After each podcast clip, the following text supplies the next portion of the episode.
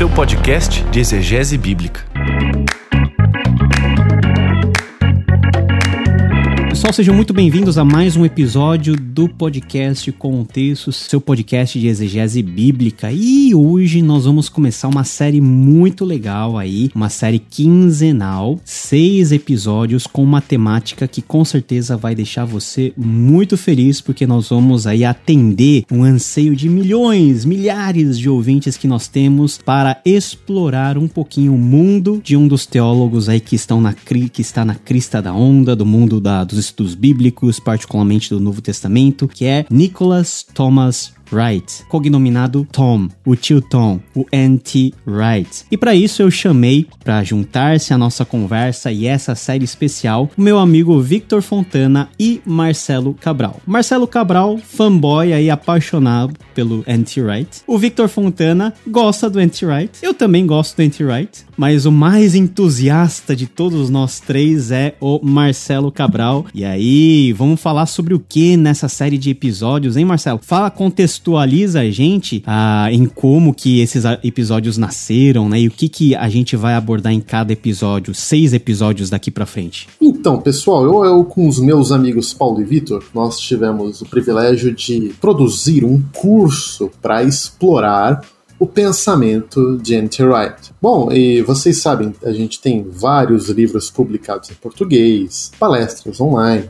Então a gente desenhou um curso que pudesse juntar vários desses elementos. E o podcast tem um objetivo muito importante, que é a gente juntos pensar as implicações do pensamento do tio Tom para a vida e para a missão da igreja. Então, nos podcasts, a gente não está simplesmente apresentando o que o N.T. Wright pensa sobre um ou outro assunto. Nós aplicamos isso para a vida da igreja e para a missão da igreja. O próprio N.T. Wright ele diz uma coisa que eu acho formidável. Ele faz aquela analogia, né? Todo mundo já ouviu aquela historinha de ah, dê um peixe para alguém e você vai alimentar essa pessoa por um dia, mas ensine a pescar e ela vai poder, né, assim, se alimentar todos os dias. Ele faz uma analogia do seguinte: olha, ensina uma boa doutrina ou explica bem um, um certo capítulo da Bíblia para alguém e você vai alimentar essa pessoa por um dia. Mas ensine a igreja a pensar teologicamente e você vai equipar a igreja para cumprir a missão de Deus. Então, é, a partir dessa analogia maravilhosa do tio Tom, a gente faz exatamente isso com esse curso e com os podcasts. Não só uh, contar para vocês, resumir, apresentar o, os temas que o Nietzsche Wright defende, as suas teses, mas pensar as implicações disso, para o que é ser igreja no século XXI, e o que é ser coparticipantes da missão de Deus no nosso mundo hoje. Legal. E essa série de podcasts está atrelado ao nosso curso, né? Surpreendido por Tom Wright. Esse curso que era um curso que estava debaixo aí da ABC2. Nós tivemos uma primeira turma muito vibrante, uma turma muito joia, e nós estamos abrindo a segunda turma desse curso, que é por isso que essa sequência de podcasts está aqui a serviço de você para você se sentir aí é, estimulado a participar do nosso curso e entrar a fundo na teologia de um dos teólogos mais importantes que nós temos na nossa época, no nosso tempo. Vitor, seja muito bem-vindo ao papo aí desse nosso episódio. Fala um pouquinho desse curso, como que esse curso foi estruturado e qual foi a experiência que você teve como um dos tutores junto comigo e com o Marcelo de ter conduzido aí a uma jornada no mundo teológico do nosso tio Tom. Então, Paulo, o Tom Wright ele é um personagem polarizante ninguém pode se aproximar desse assunto negando que o Tom Wright é um personagem para teologia e do nosso tempo que daqui a muito tempo ainda vai se falar dele. E a ABC2 começou uma caminhada próxima ao conteúdo do Tom Wright quando os programas de ensino da ABC2 se iniciaram. Então, a caminhada da ABC2 estudando Tom Wright, ela é bastante antiga, é mais antiga do que propriamente esse curso que a gente está ministrando. Ela teve um, um, curso anterior a esse que eu tive inclusive o privilégio de dar aula magna de estreia, que era um curso que compreendia não apenas o Tom Wright, mas também Clive Staples Lewis, isso. tinha o John Stott, se não me engano, era isso? E qual era o outro britânico, Marcelo? Alistair McGrath. E o Alistair McGrath. Por que que se falava desses quatro nomes no começo da nossa caminhada e eu me incluo porque fui convidado para fazer parte disso lá no comecinho da nossa caminhada de ensino com o ABC2? Porque de alguma maneira esses teólogos eles tinham algum tipo de aporte intelectual que nos permitiam pensar ciência e religião de maneira mais estruturada, ciência e fé com um embasamento maior. O diálogo entre as duas coisas, como eu tanto repito toda quinta-feira no destaque ABC2, com um pouco mais de intencionalidade. Claro, quando a gente fala do John Stott, isso vai ser de uma maneira um pouco mais tímida do que o Alistair McGrath, que se dedica, não exclusivamente, mas é, dedica uma parte da sua pesquisa especificamente a isso. Agora, Tom Wright, surpreendentemente sendo, surpreendentemente é uma palavra curiosa para se usar quando se fala de Tom Wright e de C.S. Lewis no mesmo espaço, mas surpreendentemente o, o, Tom Wright, sendo um pesquisador de origens do cristianismo, ele acaba fornecendo pra gente uh, subterfúgio, subsídio interessante para pensar no diálogo entre ciência e fé, em especial porque ele desenha historiograficamente esse cristianismo inicial no primeiro século, tentando construir uma cosmovisão, tentando construir uma plataforma ampla. E tendo essa plataforma ampla a partir da teologia bíblica, você tem uma certa solidez para tratar de temas científicos. Então, pra gente, na ABC2 fazia muito sentido tratar do Tom Wright, em que pese ele ser um personagem polêmico. O curso que a gente tá oferecendo agora, ele é a derivada desse, ou, ou quem sabe a integral, desse primeiro curso. Que esse primeiro curso, o Marcelo pegou o Tom Wright e deu uma dissecada. A partir dessa primeira dissecada do Marcelo, a gente produziu algo um pouquinho ainda mais profundo, que é esse segundo curso que foi ministrado na ABC2 e que a gente está oferecendo agora. O histórico é mais ou menos esse, Marcelo, não é isso? Ou eu tô. Perfeito. É. Não, é isso mesmo. Faz um pouco de tempo, às vezes a gente esquece de algum detalhe, mas é por aí. O que, que aconteceu ali nesse segundo curso? Bom, nesse segundo curso, a gente acabou introduzindo Tom Wright num período em que a igreja brasileira já estava um pouco mais familiarizada com ele. Já existia mais literatura em língua portuguesa, mais bibliografia do Tom Wright em língua portuguesa, que nós não tínhamos inicialmente. E além disso, Tom Wright já estava inserido numa, num contexto de polêmicas a respeito da sua teologia. Não apenas daquilo que ele produziu, que poderia nos ser útil para o diálogo entre fé e ciência, mas polêmicas a respeito é, do quão útil e seguro é o uso da teologia do Tom Wright no ambiente de igreja. Então o curso ele vem para desmistificar um pouco das injustiças que foram cometidas em relação ao Tom Wright. Ele não é nenhum herege, em que pese eu discordar dele em diversos aspectos. Ele não é nenhum herege, aliás, ele passa longe disso. O curso vem também trazer o que o Marcelo falou, um pouco do que o Tom Wright pode contribuir não só para a ciência, mas para a igreja de uma maneira geral. E além disso, o curso ele vem trazer um pouco de uma noção do Tom Wright com os pés no chão. O que eu quero dizer com pés no chão? Ao mesmo passo que ele não é esse herege todo, o Tom Wright também não é, isso é bom frisar, um super acadêmico. Ele é um acadêmico muito bom. Ele é um acadêmico excelente. Ele é um cara que, se você quer falar de Novo Testamento, em algum momento talvez você tenha que passar por ele hoje. Mas eu acho que no curso a gente também desmistifica um pouco essa imagem de que o Tom Wright é o supra-sumo do super da academia que resolve todas as questões do mundo. Não, não ele não é isso. É, nós, nós não temos um acadêmico assim hoje. Né? Então, num certo sentido, eu acho que a crítica britânica ao Tom Wright vem nesse sentido dele não ser esse acadêmico todo que não, peraí, ele é um baita de um acadêmico, embora não seja o supra-sumo da teologia master. Num outro sentido, a crítica norte-americana vai, às vezes, na linha de dizer, não, o Tom Wright, ele é perigoso para a igreja, o que eu acho algo injusto. O curso desmistifica um pouco das duas coisas, ele contextualiza o Tom Wright dentro daquilo que ele tem de grande contribuição, que é explicar a Bíblia, dentro de um contexto narrativo que faça sentido com início, meio e fim. A gente aborda um pouco daquilo que o Tom Wright traz de grande contribuição, que é enxergar o evangelho dentro da sua importância escatológica e não meramente soteriológica. E a gente aborda um pouco do que o Tom Wright é importante quando ele fala de Paulo. Porque ele é importante quando ele fala de Paulo. Não tão importante quanto o E.P. Sanders, não tão importante quanto o Jimmy Dunn, mas ele é importante. Então eu acho que a gente acaba dando esse panorama e para qualquer um que tenha o interesse de entender o que o Tom Wright realmente diz e mais, qualquer um que tenha interesse de entender o Novo Testamento na amplitude da sua mensagem, talvez deixando um pouquinho de lado a, a teologia joanina, mas tem, tem teologia joanina ali também. Para qualquer um que tenha interesse de entender o que o Novo Testamento pode nos ajudar como igreja hoje, eu acho que esse curso ele é extremamente útil. Eu acho que esse curso pode te ajudar e eu acho que esse curso pode ajudar você na sua igreja. Então, caso você queira adquirir o curso, dar de presente para alguém, recomendar para alguma pessoa, as matrículas elas estão sempre abertas nesse caso. Você não vai ter um período para fazer a matrícula. O que para nós é algo ruim, porque a gente poderia fazer aquela coisa, aquela pressão em cima de você, compre agora porque as inscrições vão acabar. Mas para nós é algo bom oferecer para você algo que você tem acesso vitalício. Qualquer momento que você compre, você vai ter acesso a esse conteúdo para sempre. Então, você sempre vai ter esse curso lá. Eventualmente, a gente pode até colocar algum conteúdo novo, uma live ali. Ah,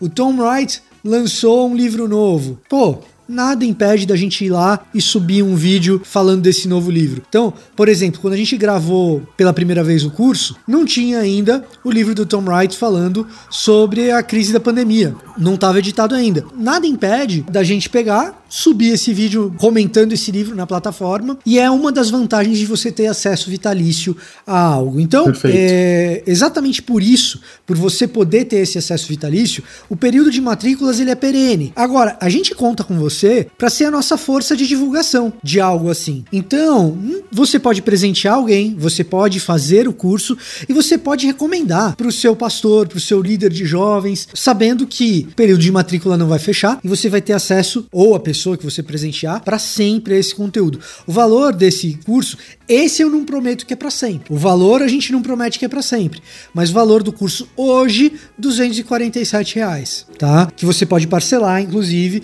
mas 247 reais é o valor do curso, tá certo? Então dá uma olhada, pensa com carinho, a matrícula já está aberta e vai seguir aberta e você vai ter acesso a esse conteúdo para sempre. Que grande novidade nós temos, né? Nós estamos de novo com esse curso que foi muito pedido ao longo do tempo e você tem a possibilidade de ter esse curso agora de forma vitalícia, né, com todos os conteúdos e com possibilidade de atualização. Junto comigo estão Marcelo e o Vitor trazendo para você uma análise apaixonada, mas uma análise também crítica e que vai te ajudar muito a entender não somente a teologia do Tom Wright, mas o que nós temos como vista e o que nós temos como objetivo é que todo esse conhecimento possa reverter na sua vida em comunidade, na sua concepção missional e no seu papel como cristão dentro da sua comunidade. Então, as inscrições estão abertas para o curso Surpreendido por N.T. Wright. Na descrição você encontra o link para você fazer a sua inscrição. Valor de inscrição 247 reais, preço de hoje.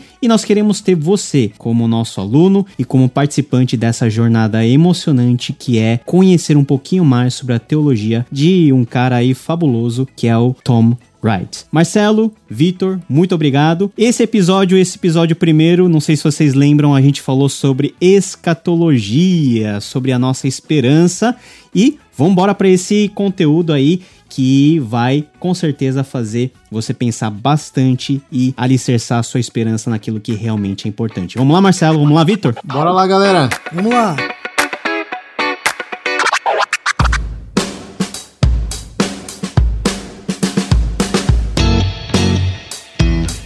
Sejam bem-vindos a Surpreendido por Anti-Rights, que tem aula, tem guia de leitura e tem por que não? Por que não? Arquivos de áudio em podcast para você escutar, aproveitar, aprender. Eu sou o apresentador dessa edição desse podcast.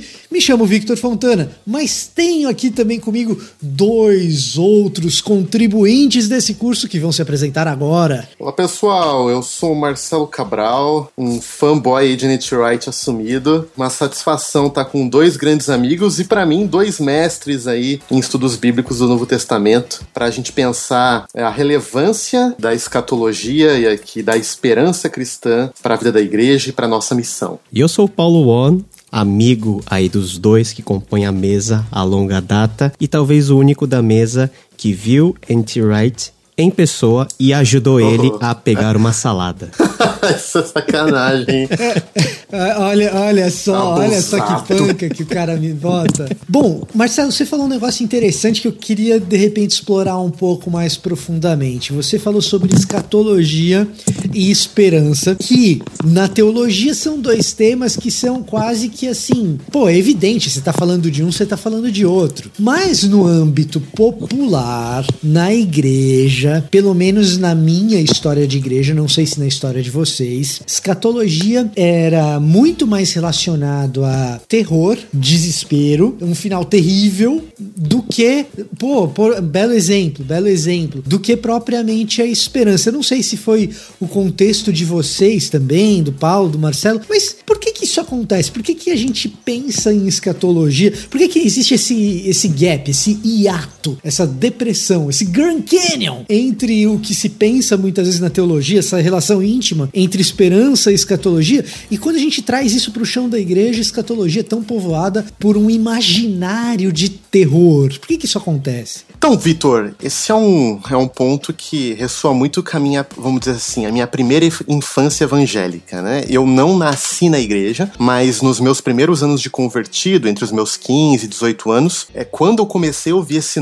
nome, pra mim era um palavrão na época, né? Escatologia, o que que isso significa? Vinham exatamente com essas imagens de fim dos tempos, de tudo pegando fogo, tudo sendo destruído, mas talvez mais importante ainda era a mensagem teológica que acompanhava essa visão, que era o seguinte: bom, o mundo tá acabando. O mundo jaz do maligno, ele tá indo pro fim. Mais do que isso, né? O mundo só vai piorar e degradar até chegar ao seu fim. Então, não há motivo pra gente, sei lá, gastar qualquer energia fazendo algum bem pro mundo, se preocupando, eh, sei lá, com plantar árvore ou, ou tentar melhorar esse mundo, porque ele tá perdido, ele tá condenado. A única coisa que nos resta é garantir que a nossa alma vai pro céu e levar com a gente o maior número de almas possíveis. né? Então, até esse tema. Qual que é a missão da sua vida? É ir pro céu e levar comigo o maior número de almas possíveis. Então, era essa visão escatológica. E a teologia que acompanhava ela, que eu cresci ouvindo.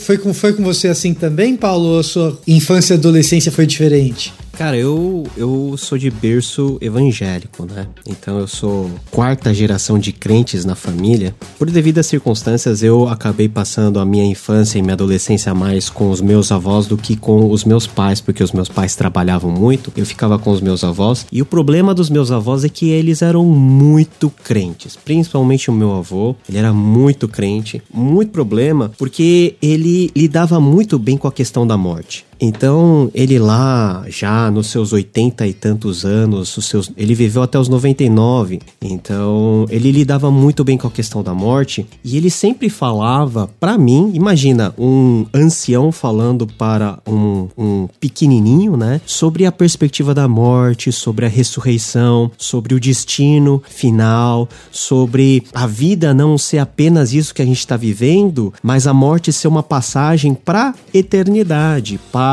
uma situação de glória, para um- uma habitação celestial, né? Era a imagem que ele tinha dentro da cabeça. E eu lembro que eu tinha lá na casa do meu avô, tinha um quadro muito bonito, que era uma pintura onde mostrava de um lado Jesus saindo do sepulcro e de outro lado uma nuvem e em cima das em cima dessa nuvem gigante tinha todos os santos estavam lá representados e a Nova Jerusalém. Então, essa coisa da esperança na vida eterna, no mundo por vir, segundo a concepção judaica, fez muito parte da minha infância, fez muito parte aí da minha do meu processo de aprendizado. Eu cresci num contexto mais pentecostal e dispensacionalista, então era o máximo você abrir aquele mapa, né, dispensacionalista com todas as etapas, né, da segunda vinda de Jesus, dividindo em trocentas, em trocentas etapas, Apocalipse lá relacionado com cada parte da história, né? Tudo isso apontando lá para o trono branco e a gente ficava, nossa, quando que isso vai acontecer? Quais são os sinais que vão anteceder a vinda de Jesus Cristo? Então, é, diferente de muitas pessoas que tinham medo dessa realidade, eu até que tinha uma expectativa boa, até porque eu nutria dentro da minha imaginação uma mentalidade assim muito sofisticada e muito até certo ponto cinematográfica daquilo que seria a vinda de Jesus Cristo. Aí a adolescência chegou, né, veio a mocidade acabei conhecendo aí a fé reformada e eu fiquei mais chato e eu já considero que não vai ser lá uh, tudo isso que eu imaginava que iria ser aí na minha. Mas essa questão da esperança, quando eu ouvia isso, principalmente na vida dos meus avós, isso, isso era muito evidente porque eles não tinham lá muita saúde, eles não tinham muita condição financeira, eles viviam de subsídio dos filhos, mas o que fazia com que eles acordassem dia após dia, encarar o dia, a realidade dura da nossa existência, era justamente essa esperança de que já já Deus iria vir buscar eles e eles teriam toda a ressurreição, corpos novos, uma realidade totalmente diferente. Então, é dentro desse contexto que eu cresci e é essa esperança que eu carrego comigo até hoje e eu tento mantê-la acesa dentro do meu coração. Então, existe esperança no dispensacionalismo? Existe, né? Existe, porque o final e... basicamente é o mesmo. tá certo. O processo, o processo que muitas vezes difere, né? Na verdade, o processo não importa muito, né? Contanto que é. o final seja aquele que o Apocalipse fala, o processo, seja qual for ele, eu tô dentro. Que, que assim seja, amém. é importante. estar, de... estar dentro é importante, é importante. É engraçado, porque essas, esses dois relatos, de certa forma, forma, assim, eu tenho um pouco de coisas parecidas com o seu processo, Paulo, de, de, de adquirir esperança a partir do relato ancião, tão dos meus avós e tal. Isso aconteceu comigo também, talvez não de maneira tão sistêmica, assim, uhum. com um imaginário pictográfico tão rico né? Mas no ambiente da igreja pintava-se um cenário apocalíptico tão devastador que era difícil nutrir uma expectativa genuína de que isso acontecesse. Não sei se vocês entendem o que eu quero dizer. Por um lado, existia uma esperança grande, no meu caso, quando o assunto era escatologia individual, para usar aí termos bastante da teologia sistemática, né? Então, quando o assunto era escatologia individual, existia essa esperança de estar com Cristo, de me juntar ao grande banquete não sei se eu tinha essa consciência de grande banquete quando eu, quando eu era criança, adolescente, mas de estar com Cristo, quase que num desejo escapista, mais no plano de escatologia geral, eu lembro de eu ter um professor de escola dominical que falava que a gente tinha que ansiar por essa escatologia geral, por, essa, por esse retorno de Jesus, mas a, a, a imagem que era retratada era de um cenário tão devastador que, na prática, eu, ach, eu falava, bom, eu tenho que desejar isso, eu oro para desejar isso, mas conseguir eu não consigo. Não, não, não, sei se vocês entendem o que eu tô querendo dizer, não sei se talvez isso seja mais familiar pro Marcelo, porque ele teve essa, essa experiência de, de assim, é, pô, eu tenho que desejar que venha um gafanhoto gafanhoto com cabeça de gente, é, coisas assim. E eu acho, e aí vocês me dão aí a opinião de vocês, mas eu acho que assim, o que pode acontecer, e o que acontece muito em cenário evangélico, é que a gente desloca toda a ideia positiva da eternidade para a escatologia individual. E quando a gente pensa em eternidade e em estar com Cristo pessoalmente, a gente consegue pensar em algo positivo, em algo bom, mas quando a gente está falando do destino da Terra, aí que a coisa começa a ficar meio assim, a gente não sabe direito o que fazer com, com o que a Bíblia diz, com, com as imagens de Apocalipse, ou com um relato escatológico de Segunda de Pedro, ali no capítulo 3, assim, para, a gente não sabe direito. E aí fica aquele negócio, pô, vai ser. E eu ouvi muito o que o Marcelo falou assim: o fim tá próximo, portanto não adianta nada. Mas eu tenho um amigo que a igreja dele não queria que ele fosse pra faculdade por causa disso ele foi o único da, da juventude lá dele, da mocidade da, lá dele, que foi fazer faculdade, porque. E, e foi fazer Unesp. Foi fazer engenharia na Unesp e foi o único da juventude lá dele e era mal visto na igreja por causa disso, porque assim, você vai fazer faculdade para quê? Jesus está voltando. Quer dizer, assim. É, e, e, aí eu acho que é parecido com, com a tua experiência. Não, eu, cara, tenho tantas histórias, né? Acho que, como vocês sabem, eu trabalhei lá por sete anos e meio com a CEL como pastor missionário dentro de universitários, e era muito comum cristãos evangélicos que entravam na universidade se questionarem, meu, para que, que eu tô estudando isso? Não devia simplesmente parar todas as minhas outras atividades? Como estudar cálculo? Para que, que serve estudar cálculo se o mundo tá acabando? Preciso pregar o evangelho. Então isso era uma aflição profunda na vida de muitas pessoas, né? Como se tarefas que a gente pode colocar aqui como ordinárias, é, sei lá, construir pontes, regar uma planta, você vê uma abelhinha afogando, né? Quem tem, já teve essa experiência como criança e dá vontade de salvar e tirar ela de lá. Ou. Você tinha vontade de salvar? Eu tinha, cara. Eu ficava com dó. É, você é uma pessoa boa.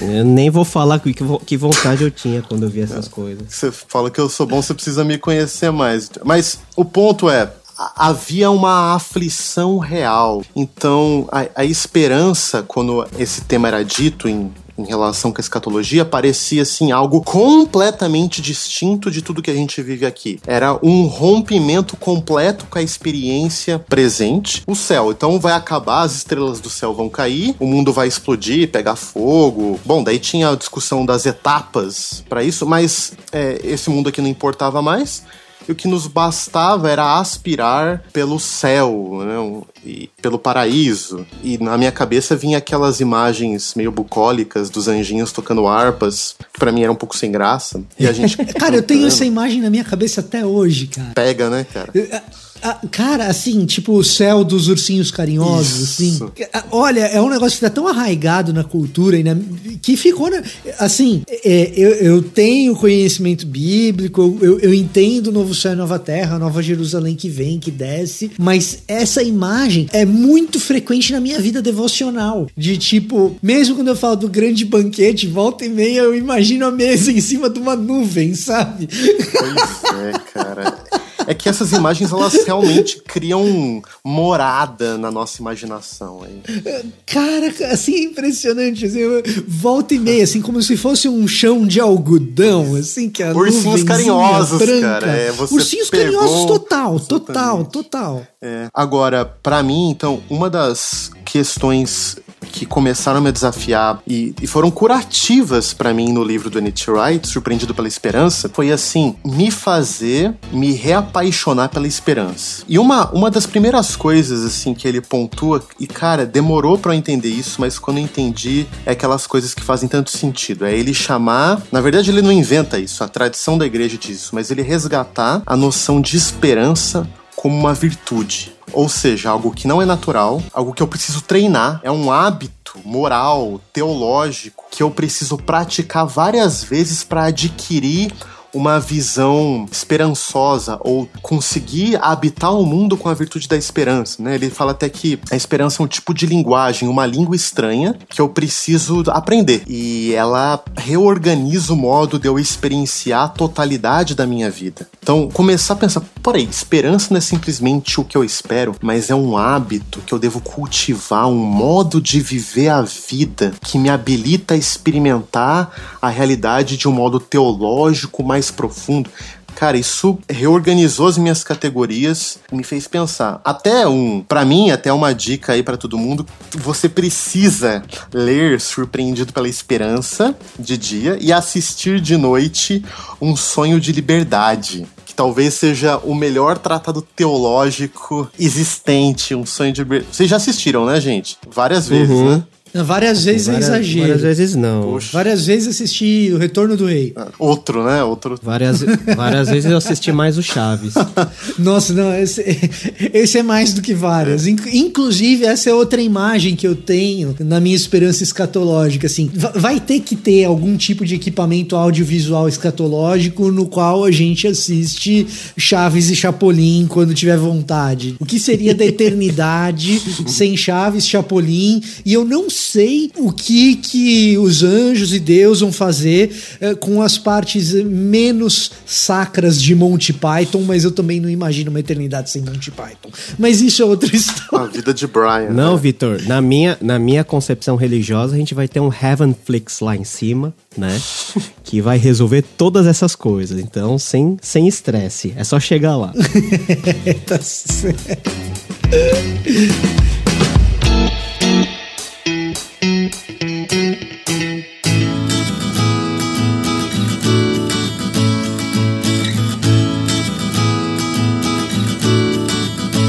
Cara, a, a, minha experiência com esse livro, né? Eu lá no podcast Contexto eu falei que o primeiro livro que eu li foi um, um livro muito complicado que foi a tese de doutorado do Tilton, né? Do N.T. Wright, que é o Clímax da Aliança. Então, um livro super maçante. Se, assim, na primeira vez que eu li, 90% eu nem sequer entendi do que, que ele estava falando. Me deparei com esse Surpreendido pela Esperança antes mesmo dele ter sido traduzido aí pela Ultimato, a edição que eu tenho é a edição de 2008, que eu acho que é a primeira edição. E me surpreendeu como o, o, Tom Wright ele articula todos os conceitos presentes no livro dentro até do título e do subtítulo que ele apresenta, né? Surpreendido pela esperança, repensando o céu, a ressurreição e a missão da igreja. Mas como que essas coisas podem estar relacionadas, né? Como que essas coisas podem andar juntas? E o White ele vai explicar que a esperança ele tem duas, basicamente, é, duas dimensões. A primeira é a esperança que nós temos em relação a vinda do Senhor propriamente dita, né? A, a, a, restauração de todas as coisas. E o segundo aspecto dessa esperança é como que essa esperança transforma o meu presente aqui e agora, nessa existência, antes da realidade que nós esperamos realmente e efetivamente chegar. Então, parece que a esperança não é apenas um motor que nos move para o destino final, mas enquanto nós estamos indo para o destino final, nós vamos transformando por onde nós vamos passando, né? Essa é de acordo com a concepção do, do, Tom Wright, essa é a missão da igreja. Então, esse mundo tenebroso, esse mundo que muitas, muitos crentes, aliás, pensam que não tem jeito, é justamente o mundo que nós, pela esperança que nós carregamos em ter todas as coisas remidas no final, possa ser de alguma maneira afetada positivamente, abençoada, transformada pela proclamação do evangelho, pela prática do evangelho, pela vida de todas as pessoas que são parte desse povo de Deus, fazendo com que a soberania de Deus, como o Tom Wright coloca, seja um governo efetivo sobre as nossas vidas de maneira que os céus ele toca a terra. Né? Nós vivemos essa, esse tipo de antecipação já no presente de uma realidade que nós esperamos, né? que, de que nós temos a esperança. Então, pensar e articular nesses termos para mim foi muito importante, porque é como se alguém reforçasse a ideia de que a minha vida aqui ainda é válida e que a minha missão aqui, para os propósitos divinos, é útil. Né? Temos algo a contribuir e temos algo a fazer, novamente, movido por essa esperança que nos joga para o futuro. Sim. É um negócio interessante porque essa visão que o N.T. Wright traz em Surpreendido pela Esperança ressignifica o nosso jeito de entender o futuro e como ele altera o presente, e ressignifica uma série de coisas que estão ali na Bíblia que dentro de um esquema ah, muito preocupado com escatologia individual ou com soteriologia, né, ideia de salvação, que é geralmente a estrutura na qual a gente monta as nossas casinhas teológicas, né? Quando a gente monta com a soteriologia de alicerce, existem uns pedaços da história que parecem periféricos e a gente quando lê a história na Bíblia, são elementos centrais. E aí quando você passa a observar a história do mundo com essas lentes da esperança do Anti-Wright, alguns desses eventos que estavam lá periféricos na nossa teologia, mas são centrais na Bíblia, voltam para o centro. Né? Um dos exemplos é a ressurreição. Né? Pô, a ressurreição é super central. Paulo diz que se Cristo não ressuscitou, vã é a nossa fé, a nossa pregação. Né? Pô, é super central. Só que você pensando num esquema só soteriológico, a ressurreição de Jesus, ela é difícil encaixar a ressurreição de Jesus como algo muito significativo no grande esquema das coisas. Quando você pensa na esperança escatológica da restauração de todas as coisas, que eu acho que é uma das chaves do que o Paulo acabou de falar, essa expressão, restauração de todas as coisas, a ressurreição do Filho é o primeiro, ato, primeiro ato restaurador do Evangelho, né? A marca da Páscoa é uma marca absurda em termos de significância, né? E passa a existir a esperança da minha própria ressurreição num, num novo corpo, mas como nova criatura eu já sou ressurreto junto com Cristo e, portanto, eu tenho que agir como cidadão da Nova Jerusalém, que eu ainda não tô lá, mas eu tô aqui e a minha ética reflete a ética de lá, né? Aí eu vou perguntar para o Marcelo um pouco da experiência dele a respeito disso, mas antes disso eu vou contar um pouco da minha experiência com esse negócio. Porque, assim, curiosamente, a compreensão dessas coisas para mim veio pela sistemática, não veio pela bíblica. Né?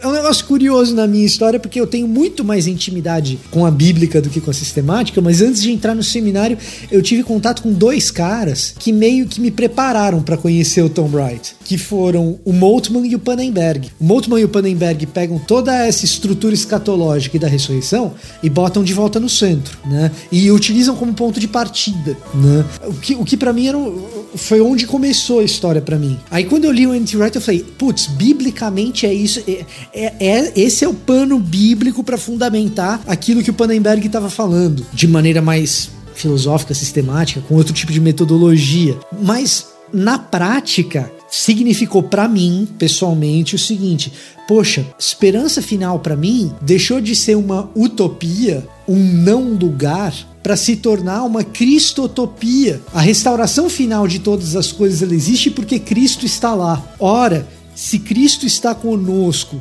na presença sacramental, quer, quer como você entenda isso de maneira mais luterana, mais reformada, mais memorial, enfim, não vou entrar nesse mérito. Mas a presença sacramental de Cristo conosco e a presença do Santo Espírito da, da sua ação no meio de nós faz com que o tempo presente possa viver uma cristotopia. Então a minha esperança escatológica tem aí um lance de já e ainda não, no qual eu, como nova criatura, já trago Cristo para o lugar, vivendo uma vida de habitante da Nova Jerusalém embora Nova Jerusalém não esteja aqui. E aí eu acho que a ressurreição do Filho de Deus, ou surpreendido pela esperança, ressurreição, pelo, ressurreição do Filho de Deus é surpreendido pela esperança expandido.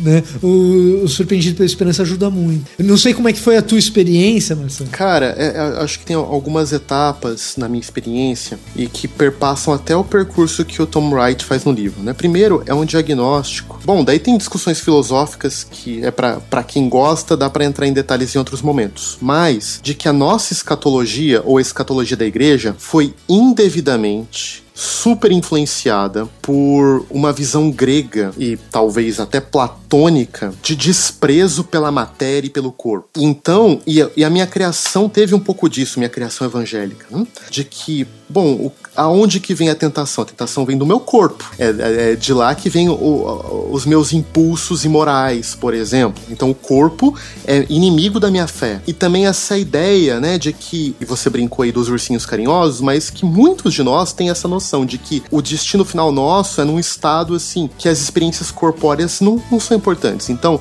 ah, não, não, a gente não vai ter fome, não vai comer, não vai fazer nada. O que a gente vai fazer? Sei lá, a gente vai ficar num, num louvor eterno, tipo, cantando, talvez, né? E até para cantar precisa de corpo, né? E de, e de, cordas vocais. E assim, gente, eu, eu realmente acredito no poder da música e do louvor e como que essa é uma, é uma visão legítima do que, em alguma medida, a gente vai ter na eternidade. Mas, tá vendo? Essas imagens eram muito carregadas desse tom platônico. E Nietzsche Wright, ele descreve um pouco desse processo, né?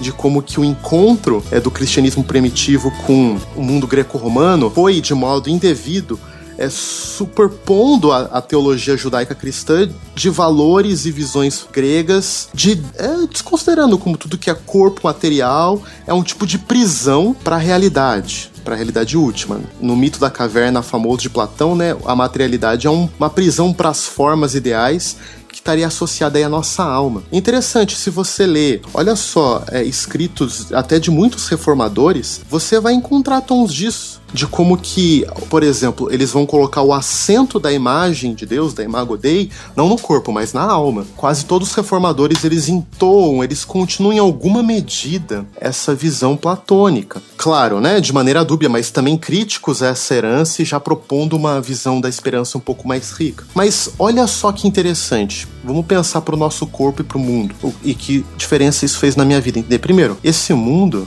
para bem ou para mal, para os que gostam e para os que não gostam, foi um mundo que Deus criou. Um mundo que Deus decidiu criar. Deus não tinha que criar esse mundo. Ah, mas espera aí. O modo de Deus redimir esse mundo tem a ver com ele selecionar, eleger, escolher um povo e lidar com esse povo dentro desse mundo. Ah, mais do que isso. Deus encarnou, mas ele encarnou neste mundo. Mais do que isso, Deus ressuscitou e ressuscitou nesse mundo. Então, isso começa a dar vários insights, e o Nietzsche Wright explora isso, de que esse mundo tem um valor extremamente precioso, que os nossos corpos têm um valor extremamente precioso, assim, e, e que a visão final do nosso destino não é um lugar sem criação, sem mundo, sem corpo, mas a visão final do nosso destino é a ressurreição dos corpos. E, e, e, Jesus mostra essa visão final não mostrando que ele não tinha mais fome, mas comendo peixe, fazendo um espetinho de peixe, convidando os discípulos a comerem com ele. E aí o o Vitor falou da visão sacramental, olha só que interessante, que talvez uma das experiências místicas mais fundamentais da fé cristã, para anunciar a nossa esperança, não seja o jejum, mas sim a Eucaristia. Ah, mas isso eu não tenho dúvida. A Eucaristia é toda vez que você for uh, comer do pão e beber do cálice. Perfeito. Ou seja, um negócio que você tem que fazer sempre. Perfeito. Então, olha só que coisa. Parece que a escatologia evangélica, mas às vezes ela preferiria que fosse o jejum e não a Eucaristia como seu símbolo fundamental. Mas não é esse, né? E, gente, por favor, né? Nada contra o jejum, pelo contrário, é, merece vários podcasts para falar da importância do jejum na espiritualidade cristã. Mas o jejum não, não tem o mesmo valor escatológico da Eucaristia. A Eucaristia é superior, por assim dizer, né? O partir do pão e partir do vinho a mesa com elementos reais, com comidas de verdade. Tem lá, seja o seu pão gluten free ou não, mas é um pão que você vai comer, ingerir e que vai ter um efeito no seu corpo em que os carboidratos vão gerar energia para suas células. Isso é parte fundamental do anúncio da esperança cristã. Então isso começou, e o N.T. Wright trabalha muito isso, com que a esperança cristã não é uma negação da experiência nossa criacional, da nossa experiência com o corpo, mas é uma redenção de tudo isso. É uma recuperação, é uma afirmação, obviamente, assim, né? Uma afirmação a despeito do pecado que vai ser eliminado, mas uma afirmação das realidades corpóreas e criacionais. Isso para mim foi mais do que libertador, foi maravilhoso. Falar assim, então, quando eu penso escatologia, eu posso pensar em coisas simples da vida, como, bom, eu sou um apaixonado por café, eu moo café aqui em casa, então, quando eu moo café e sinto aquele cheiro, ou quando eu abro a janela de casa, vejo aqui, ainda estou em Campinas, não mudei para São Paulo ainda, mas eu tenho uma cena de um rio correndo aqui embaixo, ou quando eu olho para o céu à, à noite, ou, ou, quando eu abraço alguém, né? E, e sinto é, essas, esses pequenos momentos da misericórdia divina que se concretizam em experiências materiais, isso tudo está sendo afirmado, isso está sendo dizendo que isso vem de Deus e é um sinal do que Deus está fazendo para o seu povo e para sua criação.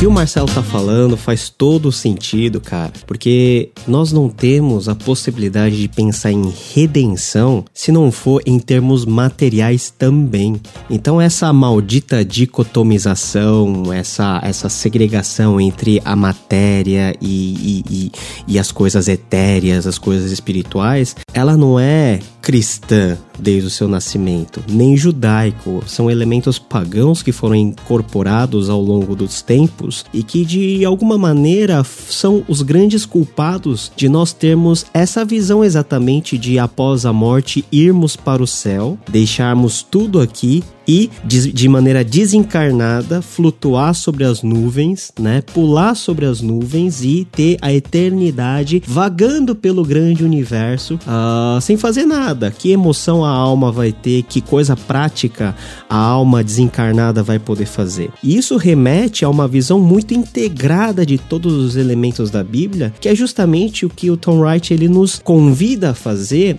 até quando você vai analisar a própria estrutura do livro. Tem uma visão integracional em termos cronológicos, englobando em uma coisa só aspectos do passado e do futuro. Tem uma visão que integra toda a história da redenção, desde a criação até o ponto final, que é o retorno de Cristo e o estabelecimento do seu reino. E o que, que é esse ponto final da história, senão uma volta aos propósitos originais da criação dos seres humanos que foram perdidos lá no Jardim do Éden? Um Jardim do Éden físico, um Jardim do Éden onde havia seres humanos físicos e que, pela infelicidade do processo, histórico e do pensamento e da interpretação, nós aprendemos a ser crentes cuja esperança está apenas como uma zona de escape né, para abandonar todas as vicissitudes desse mundo maldito físico, como se o mal fosse algo intrínseco ao elemento criado, material, sendo que a Bíblia obviamente diz que não é. O mal tem o mal é um elemento externo à própria criação que corrompeu e subjugou essa criação, mas que pelo poder do evangelho ele é quebrado e esse evangelho nos dá justamente essa perspectiva de nós voltarmos a ser aquilo que Deus planejou que nós fôssemos, a nova criação, esse céu que não é o céu que está lá em cima, mas é um céu que desce como noiva ataviada e inunda e, e substitui e refaz todas essas coisas que já nesse estado caído nós consideramos como algo tão belo, tão perfeito que é o nosso universo. Se o nosso universo, do jeito que tá, né, cheio de político corrupto, cheio de pastor picareta, é um universo que vale a pena viver, Imagina a esperança que nós devemos ter nesse universo totalmente renovado, aonde o pecado será absolutamente extirpado e aonde a glória do Senhor brilhará como o sol da justiça. Então, essa visão da esperança é o que muitas vezes faz com que os cristãos possam encarar as agruras da vida de uma maneira diferente. Então, novamente, a esperança não é algo apenas relacionado em como você vai fugir dessa vida, é algo relacionado a como você vai encarar essa vida. E, e sem me alongar, ontem eu estava vendo um documentário numa, num canal de TV coreano e estava falando do drama dos velhos, dos idosos, que não tem ninguém para tomar conta muitos deles morrem sozinhos sem o amparo de ninguém, né? Sociedades como o Japão, na Coreia, onde a pirâmide demográfica já não é mais uma pirâmide, mas é um cálice, né? Ah, tem muito mais gente idosa do que gente nova. Fiquei pensando qual que seria a esperança desses velhos, dessas velhas, desses idosos, dessas idosas em não ter o seu corpo funcionando direito, em não poder andar, em não poder comer. Muitos deles já não sabem nem quem eles são, já não reconhecem nem o próprio filho. Qual é a esperança que essas, essas pessoas podem ter em viver um dia a mais? Talvez vamos chegar nesse estado. Pela graça de Deus, vamos chegar num estado melhor, mas ninguém garante isso. O que, que vai nos sustentar quando a nossa memória nos enganar e nós não lembrarmos mais de ler a Bíblia, nós não lembrarmos mais por causa da velhice dos hinos da igreja, das palavras pregadas. O que, que vai sustentar a nossa existência se não for essa expectativa de que eu tenho a missão de viver até os últimos segundos que Deus me deu para poder atravessar o Rio Jordão e entrar nesse novo mundo que com certeza Deus há de dar a todos aqueles que esperam nele e buscam nele. Então, esse é o sentido particular da esperança para mim, um sentido que tem um, uma esperança que tenta ver todas as coisas integradas entre si, aonde Deus vai, como Tom Wright vai falar, vai colocar em ordem todo o quarto desarrumado. Essa é uma ilustração maravilhosa. E, porque isso que o Paulo acabou de falar, ouvinte, se você não está surpreso até agora, você deveria estar surpreendido por Anti-Wright, sabe? Porque isso que o Anti-Wright fala do quarto desarrumado, que vai ser colocado em ordem, e essa maneira como o Paulo explicou, acabou de explicar pra gente, como essa esperança invade a nossa cabeça, resolve dois dos grandes problemas que nós temos. O primeiro é o que, que a gente faz com a realidade, porque a maneira como nós temos de ter acesso à realidade e interpretá-la é por meio dos nossos sentidos e da nossa memória, essencialmente físico. Foram as dádivas que Deus deu pra gente para que a gente pudesse experimentar o que ele criou. Seria absurdo que num plano escatológico de restauração a gente entende que melhor, superior àquilo que nós vivemos hoje, seria absurdo que nós fôssemos desfeitos daquilo que Deus deu de dádiva para nós, para que a gente experimentasse aquilo de bom que Ele criou, que são os nossos sentidos e a nossa memória. Então, de um lado individual, a gente tem isso. De um lado, num, num plano de história da realidade, nós temos uma outra questão que está sendo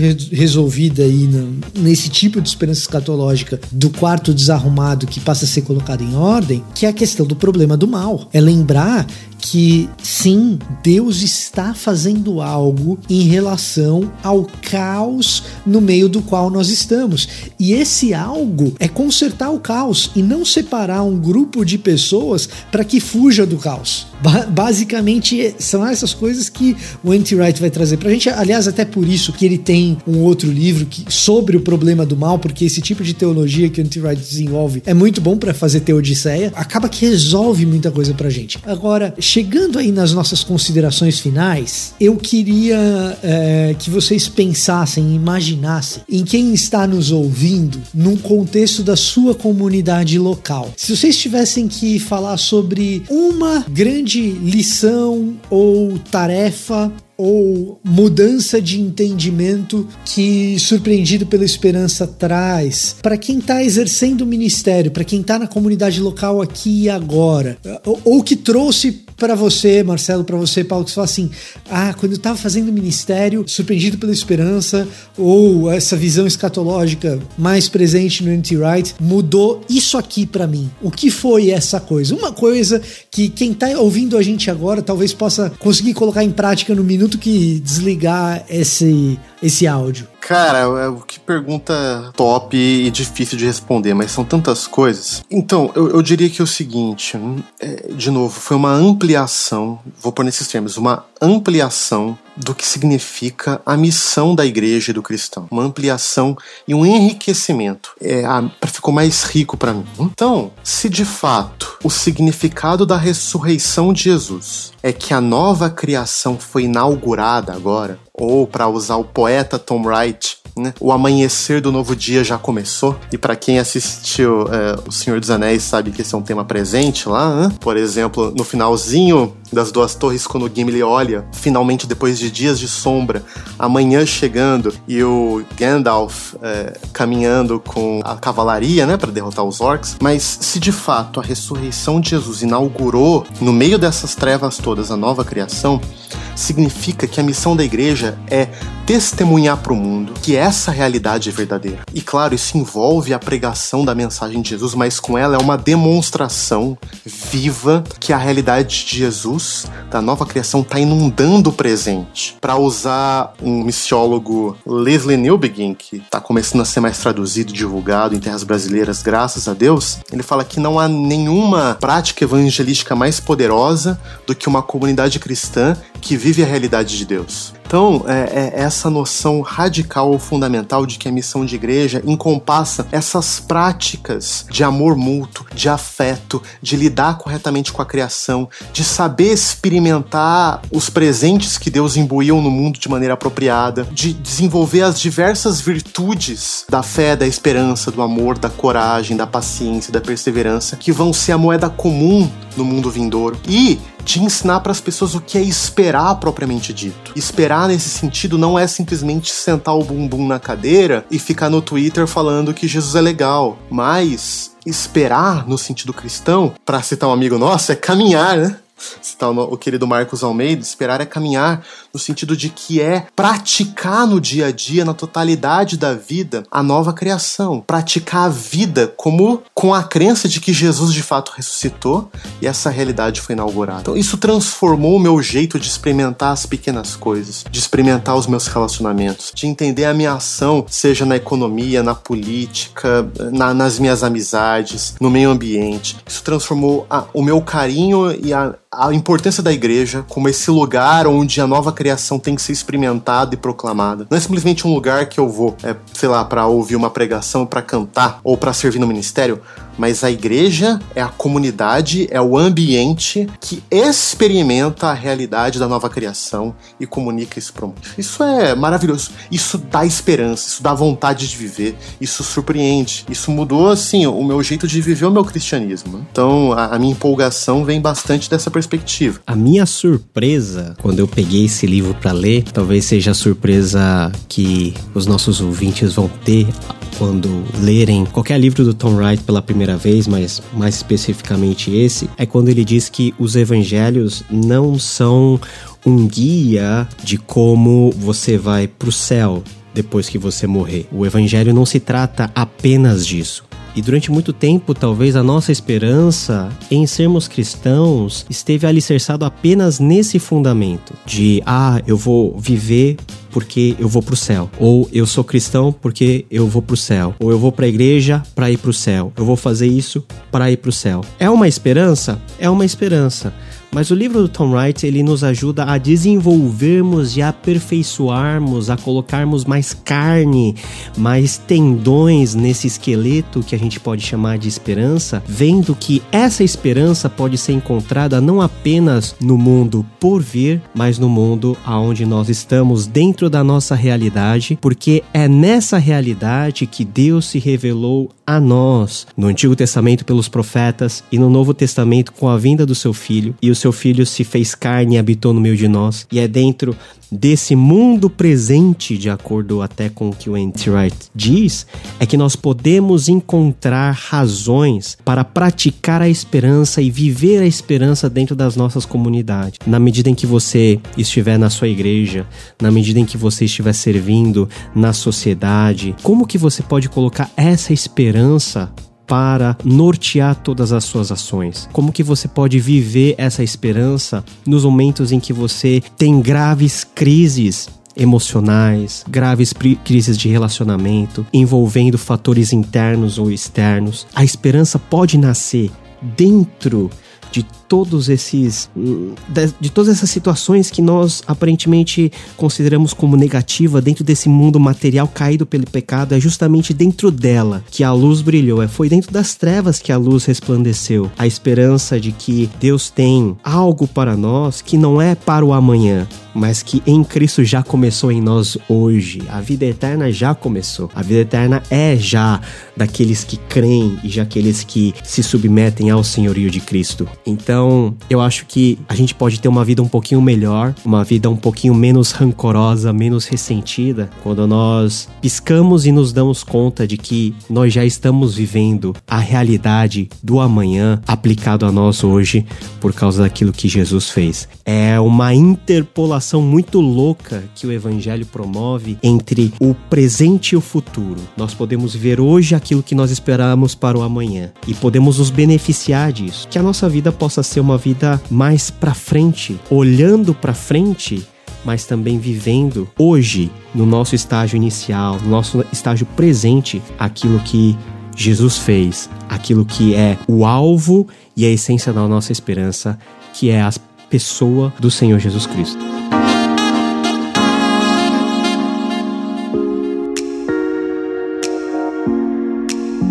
Olha só como eu fui malandro. Esperei esse tempo todo vocês falando para pensar no que eu ia falar. Ó. Peguei o Marcelo de Sopetão na minha pergunta. Ele teve poucos segundos aí para responder. Eu esperei vocês falarem tudo, fui pensando do que, que eu ia falar. Então capricha, hein? Vocês me deram, vocês me deram um monte de material, né, para eu poder construir em cima. Mas assim, falando sério agora, eu acredito no seguinte: um pouco do que cada um de vocês falou tem que informar o nosso jeito de fazer evangelismo evangelização, de fazer evangelismo, de evangelizar. Suspendido pela esperança, dá pra gente uma história bonita para contar, que ressoa muito mais no coração das pessoas de hoje em dia do que a mensagem individualista, egocêntrica das quatro leis espirituais, por exemplo. Nada contra quem evangeliza e quem evangelizou com quatro leis espirituais. A questão é que em muitos ambientes, perguntas sobre como se restabelecer individualmente num relacionamento com Deus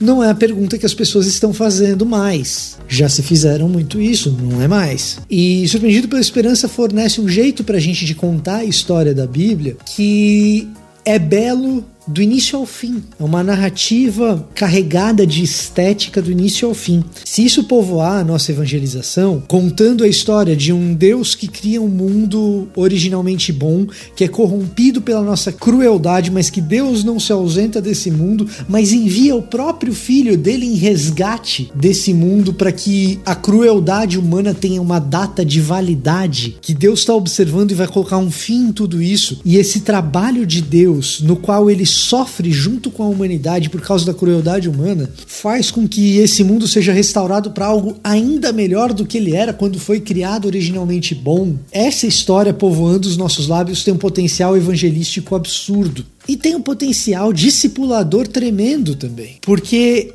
eu abandono a ética pelagiana de olhar para a escritura e pensar no que eu posso fazer para ir para o céu e eu passo a ter uma ótica, talvez até mais agostiniana, de olhar para a cidade de Deus e pensar: essa cidade de Deus é maravilhosa, então a cidade dos homens precisa ter algum contato com esse negócio. E eu passo a fazer o bem não porque eu quero ir para o céu num processo de barganha porque eu faço bem, mas eu passo a fazer o bem porque eu desejo que os homens conheçam a ética da cidade de Deus. Para usar um pouquinho do que o Paulo falou do céu tocando a terra. Achei outra coisa muito bonita que o céu tocando a terra. Eu acho que isso orienta o nosso evangelismo, orienta o nosso discipulado, orienta a nossa oração. Passa a fazer muito mais sentido o que Jesus diz na sua oração dominical, que ele nos ensina: seja feita a tua vontade, assim na terra como é nos céus. Ora, como é feita a vontade de Deus na terra? Como ela é feita nos céus? Quando nós vestimos a nossa missão de cristãos ressurretos, de vivermos a ética da Nova Jerusalém que vem, uma ética da esperança. Então, você ouviu esse, esse podcast aqui, você tem ferramentas para melhorar a sua evangelização, uma evangelização mais efetiva, especialmente no ambiente pós-cristão. Você tem ferramentas para melhorar o seu discipulado, um discipulado mais consciente da eleição divina e de, e de que a gente não alcança com os nossos méritos a salvação. Você tem ferramentas para entender melhor a tua vida devocional em oração. Então, Surpreendido pela Esperança realmente é um livro que permeia, eu diria que toda a espiritualidade do cristão, promovendo uma compreensão melhor do que a narrativa bíblia traz pra, pra gente. Aí, aí eu sintetizei vocês dois aqui, olha que sacanagem.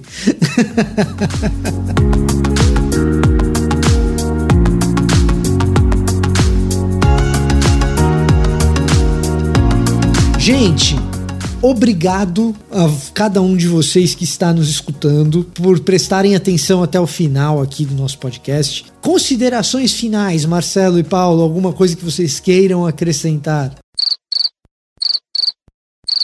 Sem considerações finais, portanto. aqui é rápido, aqui é um negócio assim: né? respirou, não falou, a gente já toca o barco. Então, eu conto com cada um de vocês para que vocês continuem no curso. Parabéns por chegarem até aqui. Obrigado, Marcelo, por dispor do tempo para organizar todo este negócio e para conversar com a gente aqui hoje. Obrigado, Paulo, por contribuir também trazendo a sua leitura, a sua sabedoria e tudo aquilo que você estudou para nos enriquecer, tá certo? Eu vou ficando por aqui, até a próxima. Despeçam-se também vocês, Marcelo e Paulo. Galera, que privilégio estar aí com os meus amigos conversando sobre Tron Wright e esse tema da esperança.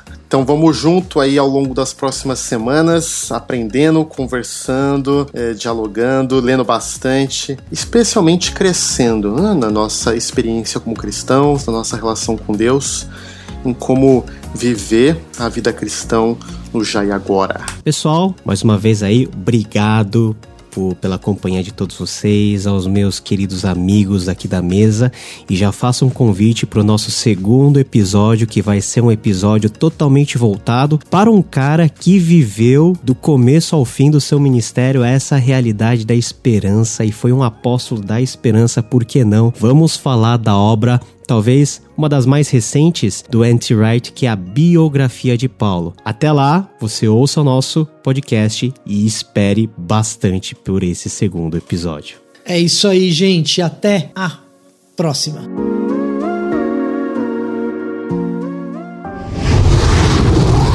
Cosmódromo Estúdio.